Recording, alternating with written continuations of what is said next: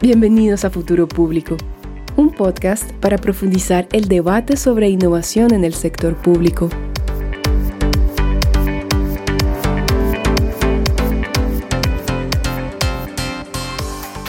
El rápido desarrollo tecnológico actual ofrece grandes oportunidades para transformar la manera en que el sector público interactúa con los ciudadanos y hace delivery de servicios públicos. Una manera de poder aprovechar estas oportunidades tecnológicas para represar los procesos y la capacidad de innovar al sector público es a través de la colaboración y alianzas con startups GovTech. Bienvenidos a un nuevo episodio de Futuro Público y al séptimo episodio de la serie GovTech Latinoamérica. Yo soy Alberto Burs. Y yo soy José Díaz. ¿Qué tal? Como parte de la serie, hoy vamos a presentar el caso de la ciudad de Córdoba y específicamente al Fondo Córdoba Ciudad Inteligente como mecanismo habilitador del ecosistema GovTech. Con nosotros tendremos a Luciano Crisafulli de Argentina, director general de Corlab, el laboratorio de innovación GovTech de la ciudad de Córdoba, para contarnos su journey y experiencias gestionando el primer fondo público-privado GovTech en la región latinoamericana. No se olviden que nos pueden contactar en nuestra web futuropublico.org o nos encuentran también en LinkedIn como Futuro Público. Y no se olviden de que todos nuestros episodios están subidos en Spotify, en YouTube, así como en demás plataformas digitales. Bueno, y sin más preámbulos, le damos la bienvenida a Luciano. ¿Qué tal, Luciano? Gracias por estar con nosotros en Futuro Público. Muchísimas gracias, José. ¿Qué tal? Eh, hola, Alberto. ¿Cómo están? Espero que muy bien. Muchísimas gracias por, por la invitación a, este espacio. Genial. Y a ver, como para lanzarnos directo al, tema, capaz cuéntanos un poco quién eres tú, cuál es tu rol eh, en el Fondo de la Ciudad de Córdoba. Bueno, mi rol es, eh, soy el director general del Laboratorio de Innovación que tiene aquí la, Ciudad de Córdoba. Eh, es un laboratorio de innovación Corlab, es el nombre, tiene aproximadamente tres años de, vida, nació con la pandemia, de hecho, y bueno, depende de, es una iniciativa de, la Municipalidad de Córdoba. Trabajamos principalmente los, los temas GovTech y tenemos varios programas en marcha. Uno de estos programas es justamente el Fondo Córdoba Ciudad Inteligente, que, es eh, sí, el, programa más ambicioso que estamos implementando en este momento en la, en la ciudad de Córdoba.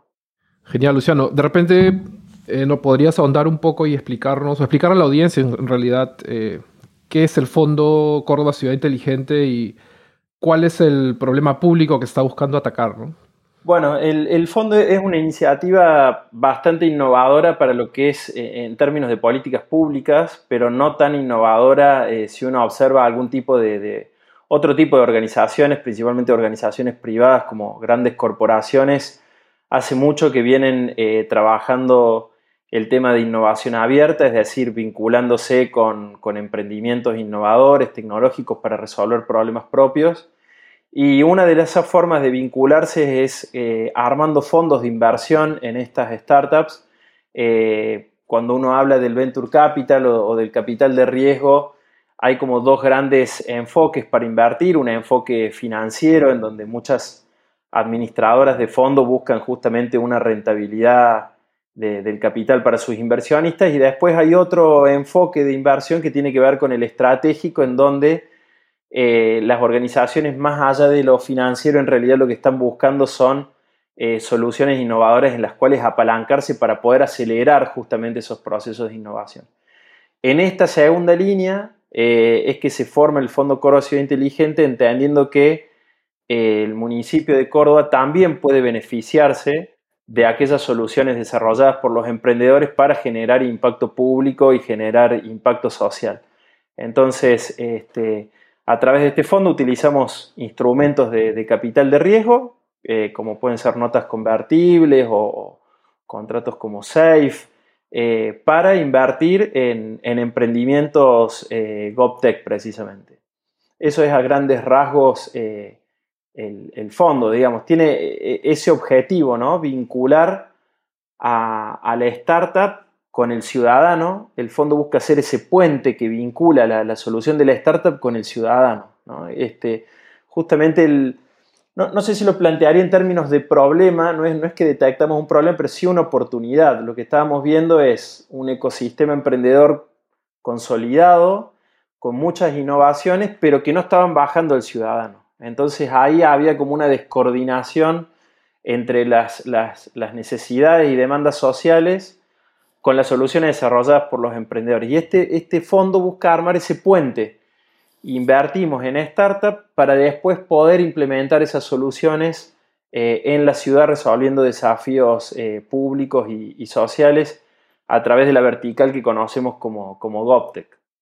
Gracias, Luciano, por, esta, esta introducción, eh, eh, digamos, general, paraguas. Este, de hecho, eh, me, parece súper interesante como que le hayas dado la vuelta a, más que el problema, esta oportunidad de ser un puente. Y eso nos lleva un poco a, los factores habilitantes. específicamente, ¿cuáles, ¿cuáles crees tú que son estos, estos factores que han sido claves en la constitución del fondo y, y en su evolución? Y eso por un lado. Y por otro lado, también, eh, ¿qué cosas crees tú que faltan para darle más fuerza o darle capaz eh, o cumplir la misión o la visión, digamos, que tiene el fondo eh, hacia, hacia el futuro, ¿no? Bueno, sí, una pregunta importante porque los, el principal desafío justamente es encontrar esos factores que permitan habilitar la introducción de una política de vuelta, sin, con, pocos antecedentes. Eh, entonces, lógicamente, cuando uno implementa o uno diseña política pública, eh, bueno, tiene que defenderla para, justamente conseguir los recursos necesarios para, para, poder implementarla y muchas veces, como todos sabemos, hay buenas ideas de políticas públicas innovadoras que, que, bueno, que no, consiguen justamente esa adhesión necesaria para conseguir esos recursos y por ende quedan, quedan truncas. En este caso, eh, creo que el principal factor habilitante ha sido la, convicción de, la máxima autoridad del, municipio, que, bueno, es el intendente eh, Martín Zarzora, que en realidad él, hizo un par de viajes a Israel y vio y observó eh, la, importancia de la vinculación público-privada para resolver problemas eh, es un tema que a lo mejor en Latinoamérica todavía se está, se está discutiendo y bueno, cuando visitamos eh, otros, otros lugares encontramos que, esa relación público-privada ya está naturalizada, ¿no? ya no, no, se discute. Y el, intendente vio eso, vio la, importancia y el potencial de vincularse con, con emprendedores tecnológicos principalmente. Eh, y, bueno, creemos que una, forma, eh, digamos, que, realmente potencia esta vinculación es este fondo, como yo les decía, el fondo invierte con instrumentos de capital de riesgo. ¿Qué significa esto? Que hay una, asociación con el, con el emprendedor, es decir, el municipio termina tomando participación accionaria de estos emprendimientos. Nos volvemos parte del emprendimiento, lógicamente en una participación muy minoritaria, eh, pero esto genera un, vínculo muy estrecho que, nos facilita el trabajo conjunto con el emprendedor para introducir sus soluciones en, la ciudad, resolviendo problemáticas que tienen que ver con, la modernización del Estado o con aspectos de la economía circular, que es un eje de gestión también del municipio, eh, aspectos vinculados a accesibilidad, eh, bueno, la tecnología, como ustedes saben, es transversal a la movilidad, cultura, en definitiva es transversal a toda la gestión pública, la tecnología, y, eso es el potencial que tiene el, fondo, poder llevarle a cada área de gobierno una solución de algún emprendedor con una innovación que pueda generar un impacto positivo en el ciudadano, que es siempre el, fin último de, nuestra gestión. Eh, Así que el, principal factor habilitante es ese, porque si la máxima autoridad eh, está convencida de, del potencial de un instrumento de este tipo, se consiguen los recursos, se consigue el equipo. Eh, y bueno, otros factores habilitantes también te podría mencionar, el, tiene que haber un entorno, básicamente tiene que haber masa crítica de, emprendedores, de innovaciones y de tecnologías, tiene que haber un, ecosistema interesante como para que justamente eh, se pueda invertir en emprendimientos que realmente tengan soluciones con impacto. Y en tercer lugar, te diría, en, nuestro caso ha sido muy fuerte el apoyo que hemos obtenido de organismos multilaterales, eh, principalmente BidLab, eh, también CAF que, bueno, nos han ayudado mucho con el diseño y en el caso particular de BitLab, incluso ellos eh, confinanciando también a los, a los emprendedores que son seleccionados por el fondo. Bueno, Luciano, gracias por, por esto. Ahí solamente para profundizar en un par, en un par de cosas, eh, capaz tú dime si lo entendí bien o, no. Eh, entonces tenemos un, un, factor que es lo político eh, y hasta cierto punto, digamos, es, legal también. Ha habido como una transformación ahí o una adaptación eh, legal, normativa, para como darle, darle vida, pero también proteger este fondo. Y por otro lado, eh, cuando hablas del ecosistema, entonces entiendo de que ya la ciudad ha ido también mapeando desde antes a, sus empresas, sus startups y estos actores, ¿cierto? Ustedes ya tenían esta, esta, como esta imagen inicial, por decirlo así. Sí, sí, sí. Mira, eh, particularmente en la ciudad de Córdoba, ya desde hace unos 10 años se vienen implementando diferentes programas para apoyar a los emprendedores eh, a, partir de programas de financiamiento, de capacitación, de asistencia técnica. Eh, y gracias a esos programas, bueno, ha ido evolucionando, como, como les mencionaba, el ecosistema eh, quizás no puedo decir que esté consolidado, pero, porque todavía tiene mucho margen para crecer, pero sí eh, encontramos emprendedores con soluciones muy potentes. Eh, y, efectivamente, digamos, la primera tarea como Core Lab, como laboratorio de innovación, fue justamente hacer ese mapeo de, emprendimientos que GovTech, digamos, con soluciones innovadoras para la ciudad.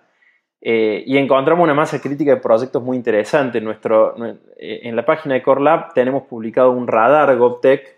Eh, ese radar tiene más de 70 soluciones, 70 emprendimientos mapeados solamente de la ciudad de Córdoba. recuerden que en realidad el fondo puede invertir en emprendimientos de, de, cualquier lugar, digamos, no solamente de la ciudad de Córdoba. Entonces, claro, antes de lanzarnos con el fondo hicimos ese mapeo y vimos que realmente había agua en la pileta, digamos, ¿no? Antes de, de tirarnos a, la pileta, observamos eso y ahí vimos el, potencial.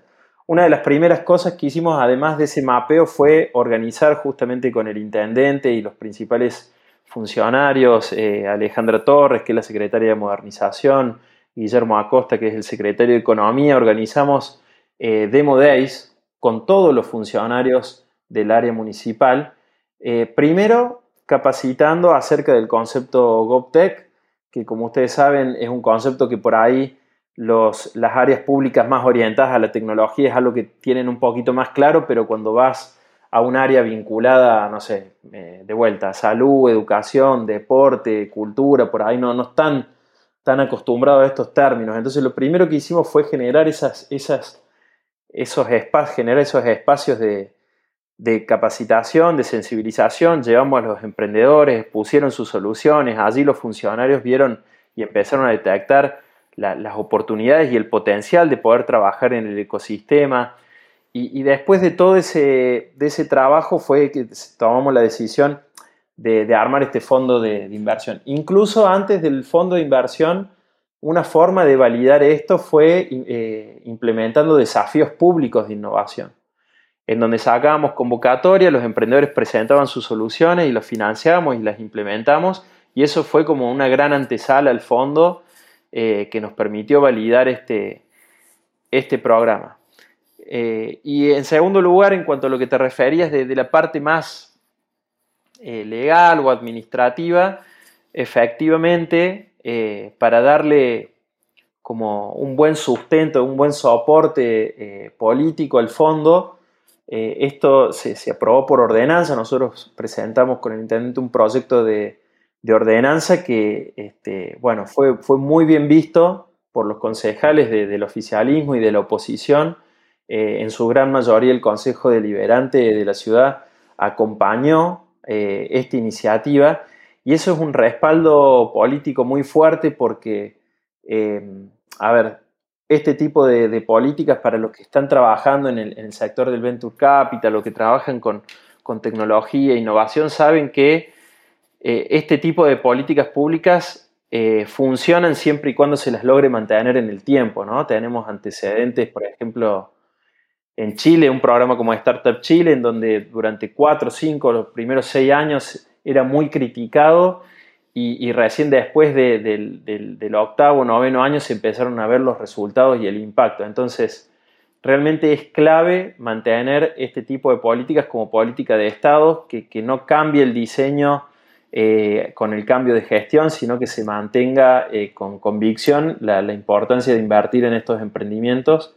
Eh, y bueno, justamente todo ese trabajo previo, que fue prácticamente un año, que tiene que ver con el arma de la ordenanza, su aprobación y demás, eh, todo eso hace de que hoy podamos estar trabajando este, más tranquilos con los emprendedores, sabiendo de que esto es una política que, va a tener continuidad.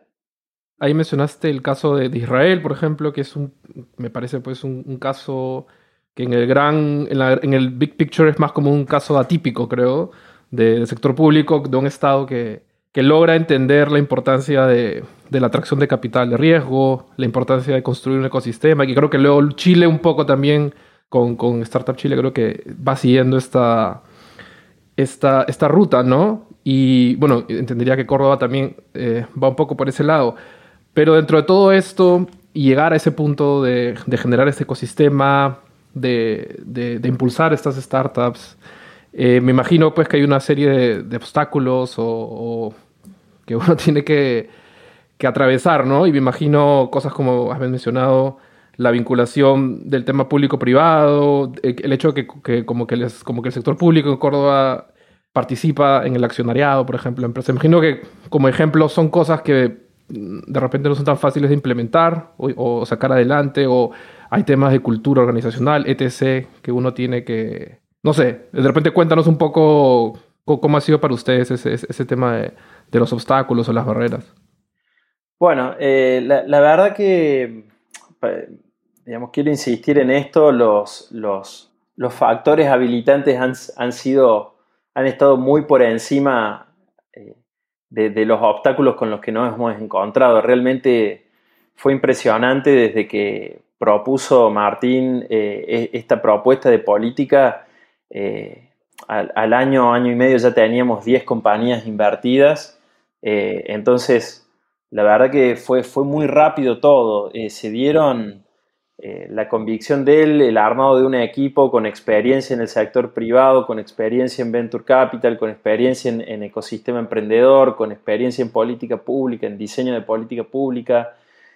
sumado, como les decía, el apoyo del BID y la CAF también son, este, eliminan muchos obstáculos porque eh, a ver, ¿qué, obstáculo podríamos hablar? Podríamos decir que a lo mejor un arco del, sector político que termina aprobando este tipo de políticas quizás eh, no estaba muy, muy al tanto de, qué es esto de invertir en emprendimientos tecnológicos. Estamos hablando de, fondos públicos que se están invirtiendo en un sector riesgoso que tiene que ver con la innovación, ¿no? Todos saben el, riesgo que conlleva invertir en innovación. Entonces, justamente la participación de estos organismos multilaterales este, con su visión a, largo plazo, también nos ayudó a remover esos, esos obstáculos que no, terminaron siendo obstáculos, sinceramente, porque todos se convencieron muy rápido de las bondades de, del GovTech y, del ecosistema emprendedor.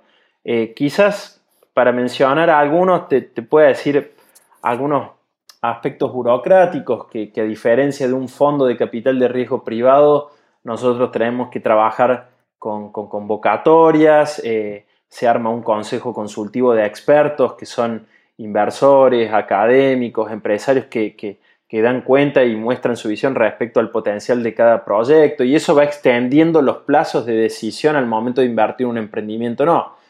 Entonces quizás que en todo ese proceso eh, se escapa un deal, eh, es decir, un emprendimiento quizás muy potente, tenía una ronda abierta y cuando vos llegaste con todo este proceso, la ronda ya había cerrado y el emprendedor ya no necesita fondos y te quedaste sin invertir en algún proyecto de, alta calidad. Podría llegar a ocurrir, pero, pero bueno, no, no, no es un obstáculo sorteable. De vuelta, a mí me parece bien que el sector público se maneje con... No, no se puede manejar de la misma manera que el sector privado, de vuelta son fondos públicos y, y me parece bien que haya un proceso y una metodología que, puede parecer que, el proceso termine siendo más lento, pero termina siendo más riguroso y te da soporte para trabajar tranquilo a largo plazo. Esto no lo comenté, pero el, proceso justamente de selección de estas startups es justamente ese, ¿no? Se arma una convocatoria, eh, se presentan los proyectos y, esos proyectos son evaluados por un consejo consultivo que, bueno, eh, ustedes conocen a grandes referentes que han participado ese consejo, el caso, por ejemplo, de Idoya, Ortiz, ese, ese, ese rango o ese nivel de expertos que realmente tienen mucho conocimiento, mucha experiencia, mucha visión y que nos ayudan a tomar la decisión respecto a qué a qué emprendimientos invertir. Y, después un segundo obstáculo te podría mencionar, particularmente en Argentina, el, tema macroeconómico, digamos. ¿no? sé si ustedes están al tanto, pero eh, no solamente que convivimos con una inflación eh, superior al, 80, 90 o hasta el 100% anual, que, que, realmente distorsiona eh, todo tipo de inversión, digamos sumado a el desdoblamiento del tipo de cambio. Acá existe un tipo de cambio paralelo y un tipo de cambio oficial. Y muchos de estos emprendimientos son, son emprendimientos de, afuera, no solamente estamos invirtiendo en emprendimientos de aquí, sino que muchas veces los emprendedores tienen una casa matriz afuera y una subsidiaria acá, o directamente emprendedores de afuera, por ejemplo, uno de los emprendimientos invertidos por el fondo es Charlie de Chile, y, claro, digamos, eh, ese desdoblamiento de tipo de cambio hace de que eh, el emprendedor quiera que le depositen, quiere que le depositen dólares y nosotros como sector público no, depositamos en una cuenta local en pesos, que es nuestra moneda oficial. Entonces ahí se generan discusiones y problemas este, con, los emprendedores que pretenden este, recibir dólares y, bueno, la imposibilidad nuestra de hacerlo se presenta un obstáculo macroeconómico ahí que también eh, no, no, nos dificulten en alguna medida las inversiones, pero son cuestiones más, más locales, digamos. Y bueno, de hecho ya eh, entraste como muy, em, digamos, muy, muy lentamente, pero de forma bien interesante a, a, describir un poco las particularidades del fondo, porque claro, estamos hablando de dinero específicamente, ¿no? Si podrías ahondar un poco más, ¿no? En estas particularidades de la estructuración del fondo y, y, específicamente en esta novedad que tú, que tú has mencionado, ¿no? Uno pensaría de que, de que va a seguir una lógica completamente privada, pero básicamente Córdoba está desarrollando su propio estudio de caso, por decirlo así, para, para enseñarle a otras ciudades o a otros países cómo estructurar un fondo desde una ciudad, ¿no? Eh, si podrías contarnos un poquito más sobre, sobre, sobre esas particularidades, por, por decirlo así. Em, del fondo. Bueno, eh, sí, la verdad que, eh, a ver, cuando, cuando Martín trajo esta idea, eh, lo primero que hicimos fue buscar antecedentes, buscar experiencias previas y, no encontramos como tal. Sí, sí hay muchos gobiernos que tienen programas de apoyo a emprendedores y al ecosistema emprendedor, eso por supuesto.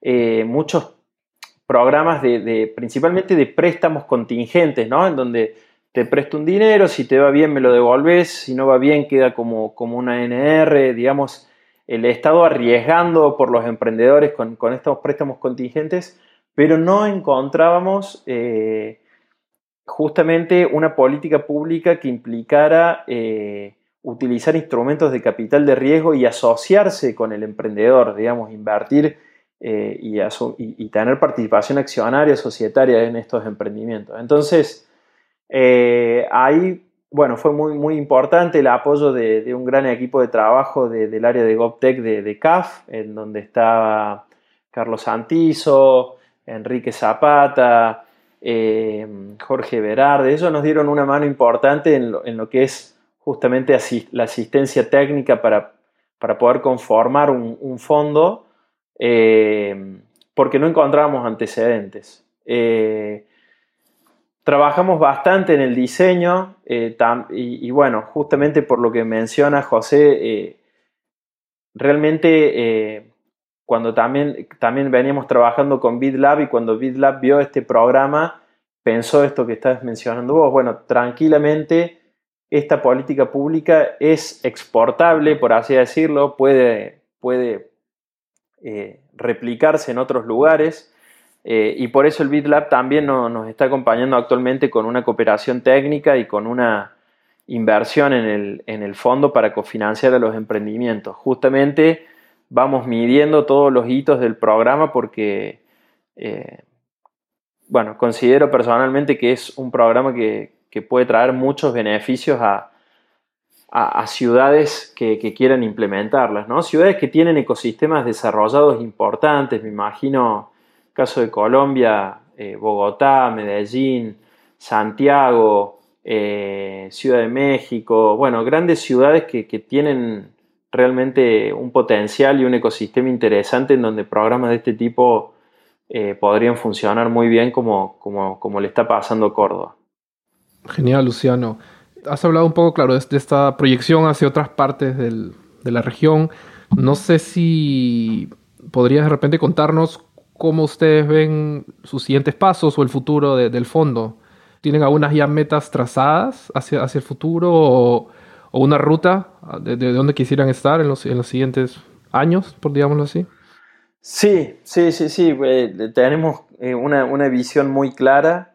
Eh, un aspecto que olvidé mencionar es que en, el diseño de política pública dejamos establecido cómo se va fondeando el fondo eh, el 1% de lo que se recauda anualmente de lo que es el impuesto al comercio y la industria aquí en la ciudad de Córdoba, ese 1% va al fideicomiso que, que, administra este fondo.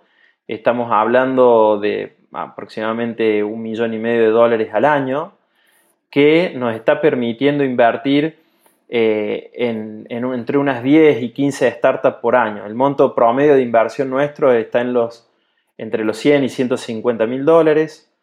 Eh, ¿Y por qué les hago estos números? Porque imaginen ustedes de vuelta, si logramos mantener este fondo como política de Estado durante 10 años eh, y estamos invirtiendo una tasa de 10, 15 emprendimientos por año, eh, y algo que no mencioné, o, o, sí, digamos, invertimos en emprendimientos que quieren radicarse en Córdoba o que ya están radicados en Córdoba para implementar sus soluciones acá. Las están, las están implementando en conjunto con el municipio porque no deja de ser un programa de innovación abierta. Entonces, si hacemos cuenta, de acá a 10 años vamos a tener entre 100 y 150 soluciones innovadoras implementadas en la ciudad por emprendedores. Entonces, claramente pensamos que Córdoba puede constituirse en una vidriera de soluciones GovTech para el resto de gobiernos de, Latinoamérica. Ese es nuestro, nuestro sueño, digamos. Y, bueno, el primer año, que fue el 2022, lo logramos, invertimos en 10 compañías, un monto total de 1.170.000 dólares, eh, con fondos propios del municipio y otro tanto de, de BitLab. Y este año tenemos eh, proyecciones superadoras, tenemos un, este, la idea es poder invertir aproximadamente unas 20 startups. Eh, así que bueno, e, esa es un poquito la, visión a largo plazo. Eh, iba a depender principalmente de, factores políticos, pero hemos hecho todo lo necesario para que realmente esto se mantenga en el tiempo. Y bueno, si ya podemos eh, hablar un poco de reflexiones finales, si hay algo que le, quieres decir, no sé si decir a otras ciudades o, a, emprendedores o a, gente que, te interese atraer a la ciudad de Córdoba, que les eh, un, par, un par de palabras de cierre, consejos que tengas en mente. Que apuesten, digamos. Este, a mí me quedó una frase muy marcada que es como que, invertir en innovación conlleva mucho riesgo, pero el mayor riesgo es no invertir en innovación, digamos, ¿no? Entonces, em, creo que este tipo de programas es, es una apuesta eh, es apostar a la, innovación, es apostar a la tecnología, es apostar a la articulación público-privada para resolver desafíos públicos y, sociales. Eh, la verdad que en este año que, de, experiencia eh, los resultados ampliaron nuestras expectativas, pero altamente. Entonces, nada, de nuestra parte estamos totalmente abiertos para con cualquier gobierno que le interese implementar una política similar, abiertos a compartir todos los documentos, eh, son todos públicos, digamos, de, en cuanto a cómo se conformó el fondo. Cualquier eh, otra ciudad puede implementar la misma iniciativa. Y a los emprendedores que, se animen a, emprender con propósito. Eh, para los que están en, la industria de capital de riesgo, hay, hay, una falla de mercado en donde las inversiones que se canalizan hacia los emprendimientos con propósito por ahí eh, no, no, no, son los emprendimientos más atractivos, porque a lo mejor desde lo financiero tracciona más una startup que está mirando solamente eh, el, beneficio privado, pero tenemos otros emprendedores que, incorporan grandes soluciones con beneficios sociales muy importantes, que se animen los emprendedores a, invertir en emprendimientos con propósito. Eh, sería un gran consejo, me parece que en el mediano y largo plazo las soluciones de innovación social van a ir siendo cada vez más demandadas a medida que, vayan apareciendo más demandas sociales y, necesidades eh, ambientales también. Me parece que son dos temas que, van que ya están en la agenda hace muchos años, pero que se van a ir volviendo cada vez más relevantes y, y estaría muy bueno que los emprendedores ya estén preparados con soluciones para resolver esos desafíos para poder resolverlos rápidamente. Buenísimo. Bueno, mil gracias Luciano por, estar con nosotros y por habernos contado y desglosado un poco la experiencia del, Fondo Córdoba Ciudad Inteligente. Bueno, muchísimas gracias por, el espacio. Este, la verdad que aprovecho para felicitarlo porque escucho los podcasts de ustedes y siempre eh, invitan a, gente interesante que aporta realmente ideas nuevas. Eh, así que espero que, que lo sigan haciendo por mucho tiempo más y ojalá en 10 años podamos tener otra entrevista para hablar de, para seguir hablando del fondo y, por qué no contarles de algún unicornio, ¿por qué no? Bueno, Luciano, muchas gracias por haber estado con nosotros nuevamente en Futuro Público y por compartir eh, tu experiencia liderando el, el Fondo Córdoba Ciudad Inteligente. Y bueno, yo me quedo con los outcomes del fondo más allá del mecanismo de financiamiento GovTech. Es decir, el fondo está transformando a la ciudad de Córdoba en todo un sandbox de experimentación y, de, y en un instrumento de política pública. Y además tiene potencial de posicionar a la ciudad como un centro de provisión y aplicación de soluciones innovadoras e inteligentes para las ciudades y gobiernos locales, no solamente de Argentina, sino de toda Latinoamérica. Amigos, no se olviden de que nos pueden encontrar en nuestra web futuropublico.org o en LinkedIn como Futuro Público. No se olviden de que todos nuestros episodios los colgamos en YouTube, en Spotify, así como en demás plataformas digitales. Y bueno, con eso concluiríamos el episodio de hoy. Muchas gracias por habernos escuchado hasta este punto y nada, cuídense, un abrazo fuerte. Chao. Gracias, chao.